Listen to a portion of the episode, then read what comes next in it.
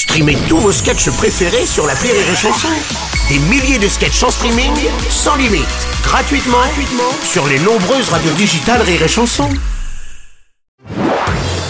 Marceau refait l'info sur Rire et Chanson. Un menu euh, du restaurant du Titanic vendu aux enchères pour une somme record de 95 000 euros.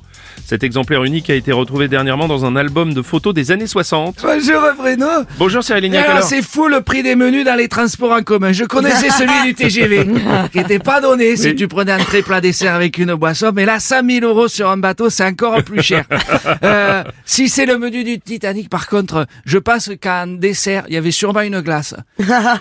Oui, oh, oui, oui, oui. oui. Et en l'honneur de l'ancien patron de Rire et Chanson, bientôt sera vendu aux enchères un menu de l'hippopotamus.